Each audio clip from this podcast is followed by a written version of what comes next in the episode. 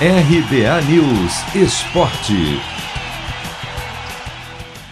Reservas do São Paulo jogam fácil no Morumbi e vencem o Sporting Cristal por 3 a 0 no encerramento da primeira fase da Libertadores, mas não conseguem a liderança do grupo.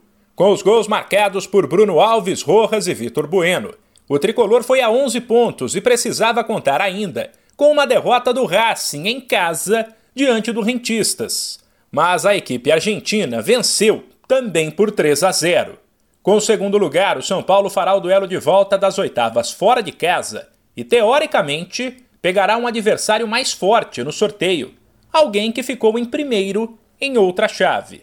O técnico Crespo deixou claro que a derrota da semana passada em casa para o Racing, em partida na qual o São Paulo poupou titulares para a final do Paulistão Sicredi, pesou para a perda da liderança, mas evitou se lamentar. A gente sempre buscou o primeiro lugar do grupo, pero, pero foi, foi difícil, porque perdimos um, um jogo contra o Racing, mas independentemente disso, eh, a coisa mais importante é que São Paulo voltou depois de, de cinco anos a oitavas de final, uma vaga em oitavas de final de Copa Libertadores. Para o argentino, a conquista do estadual e a classificação na Libertadores representam o fim de um primeiro ciclo de trabalho e, sem entrar em detalhes, avisou que algumas coisas podem mudar daqui para frente. Hoje terminou um, um microciclo de três meses e meio, terminou com o Paulistão e terminou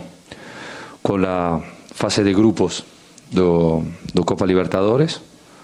Os objetivos foram alcançados. Eh, Vitória Paulistão, depois de muito tempo, é, é vaga em oitavas de final depois de muito tempo. E isso lo conquistou o elenco.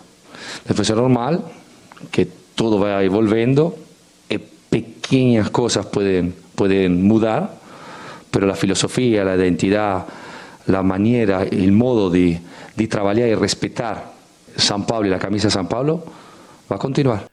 Internamente, algumas pessoas no São Paulo avaliam que o título estadual e a quebra do jejum tiraram um peso enorme das costas dos atletas, o que pode fazer com que eles joguem mais relaxados daqui para frente, o que seria bom desde que esse relaxamento, que deve ser monitorado, não passe do ponto.